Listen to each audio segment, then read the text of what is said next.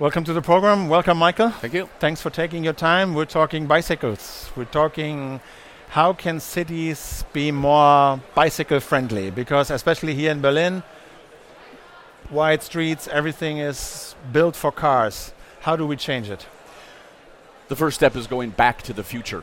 Every city in Europe, and especially every German city, was incredibly bicycle friendly for about 70 years. This is nothing new. We're not reinventing, you know, we're not inventing anything, we're reinventing something.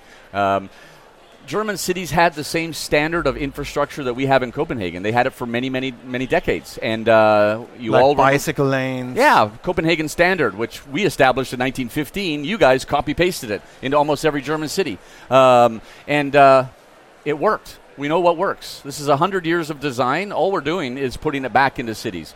And German cities now, of course, the automobile since the 1950s. Oh my God, you know, the car is the future. You're still living with that. That's your big monkey on the back that you that you let engineers. The, big, the biggest problem really is traffic engineers in Germany. They have been designing for cars, and now you're asking them to design for bikes. They don't ride bikes. They don't give a damn about bikes. They don't know how to do it. So you're sending the wrong people to do the job. And uh, this traffic engineering mentality, which is so dominant in Germany and America as well, I mean, this has got to stop. I mean, what you see in, in, in Copenhagen and, and, what we see around the world is we're using urban planning, urban design, anthropology, sociology to design our streets instead of engineering them. So the potential is absolutely there, not just in Berlin, but every German city. But what do we have to do to make a city? What are the low hanging fruits? The low hanging fruits are that you have space, you just call them streets. the streets of our cities have been back and forth and changing for 7,000 years. So you have to prioritize. Do you want a car centric city, or do you want to improve the health of your citizens, make a nicer city, right? I mean, you have to you have to make the hard choice. You can't squeeze bicycles into German cities. You got to reduce the cars. You got to make it difficult to drive a car, and you have to make bicycle infrastructure. This is the key, and we know how to do it. And you know, connect the bicycle with public transport. Like it's not about ride a bike for the planet, man. It's about making the bicycle the fastest way from A to B. That's what Homo sapiens want in our psychology. Yeah. If you make the bicycle the quickest way for me to get out, you know, from my apartment to work, I'm going to ride a bike, hop on a train. But is it enough to just take? You have uh, a, a, street with two lanes, both for cars. Is it enough to take away one lane and make it a bicycle lane? Yes, that's what we did in Copenhagen. 63% of the population ride a bike in Copenhagen because we I don't like to say we took away the space. Secretly, I do, yeah. but we reallocated it. It's democratic design. If you only design for bikes, and in Berlin, it's not even half of the people who own a car. It's like forty percent or something. I can't yeah. remember the number. That, that's so you're designing. You're you're just you know smashing an entire city to, to uh, please forty percent of the population. What about all the people who don't have cars? You're not designing democratically, man. You have to des- take take the space, reallocate it, make the space for bikes, separate it safely from the cars and the pedestrians, and that is where you go. Why is it so hard, especially in Berlin? We have a law that says we have to uh, devote more space to bicycles. Well, it really doesn't happen. Why? You keep talking to the traffic engineers. Yeah. They're the main person at the table. Everybody else is like an uninvited guest when you're talking about traffic. You, you fire them, you get rid of them. If they make a bad infrastructure design for bikes, they should be fired and sent to another department. We know how to do it. It's copy paste, right? Man, riding a bike in Berlin is like playing a video game. You know, you yeah. turn the corner, you don't know what like you're getting. Zigzag lanes. Yeah, like and you turn a corner, and what are they going to throw at me now? It's like it's in- insane that we, so close neighbors to you, have been doing this for so long, and you haven't learned. And Copenhagen is one city. Uh, there are some other cities that did well in this uh, area. That's what's fascinating I mean, about being me and working with cities uh-huh. around the world. I'm designing infrastructure for bikes in Detroit, in Russian cities, French cities, I mean, all over the world, Mexico City. And cities are getting it. And for, for German cities, it's really getting embarrassing now that you're not doing it because when you have Oslo, hills and winter, Mexico City, a mega city, Seville, 45 degrees in the summer. They're all just putting in the infrastructure and they're doing it. And German cities are still talking about and it. And what does it mean designing? I mean, what, what do you need a designer for if I just could say, well, do we have two lanes, now one lane is bicycle? True, but the traffic engineers have so much dominance in your in your culture here that they will argue until they're dead about no, we cannot do that. Our mathematical models said we can't. Those models are from the 1950s. These people are still like working with models that are out of date modern cities realize that we need to design our streets. I talk a lot about that. Yeah.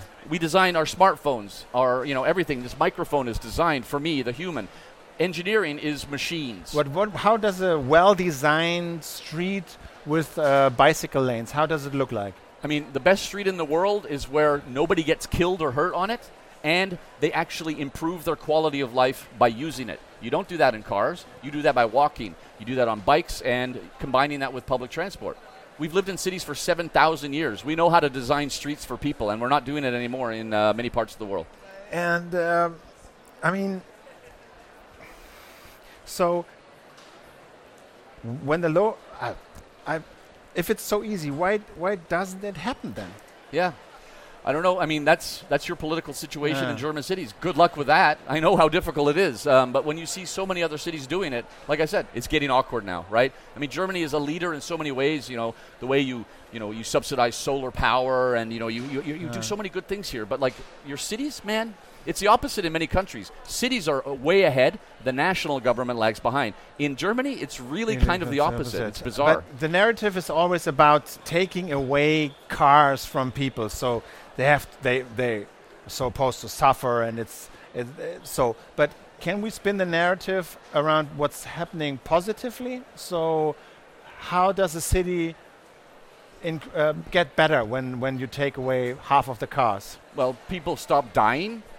If that's important Yeah. to your politicians, maybe there's a win for them, right? People stop dying. You, you don't feel unsafe, right? You got cars blowing past at 50 kilometers per hour. It's not a nice city. Look at Paris, man. You know, there's the 85% of Paris is going to be a 30 kilometer an hour zone in two years. They have 20,000 bike share bikes. They're building the infrastructure. It's not about Copenhagen and Amsterdam anymore. It's about all these cities that are doing it.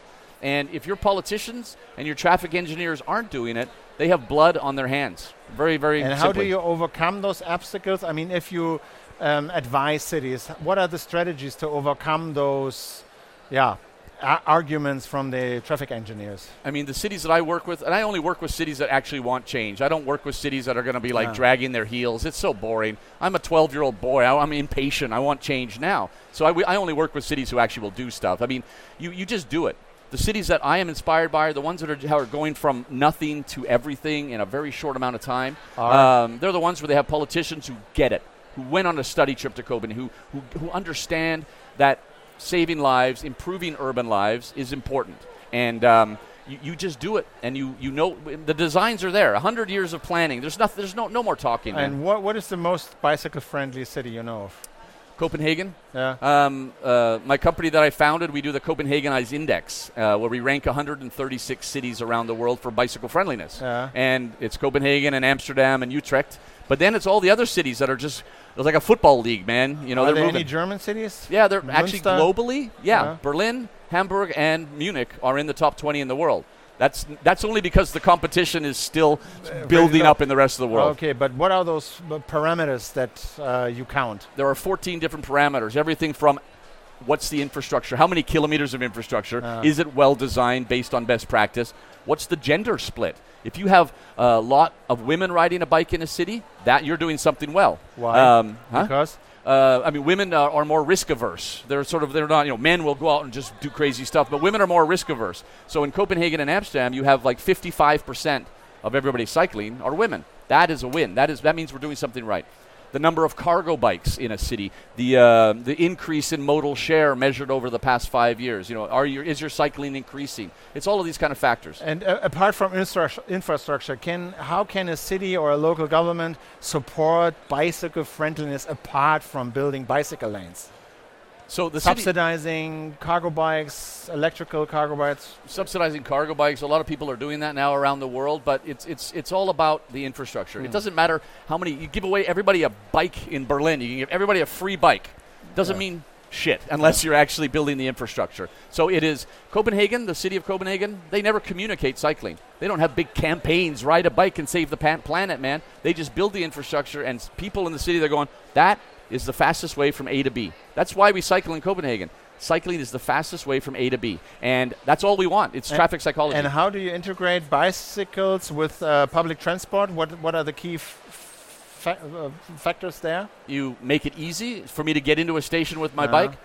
The goal in Copenhagen is that the bicycle is your first default.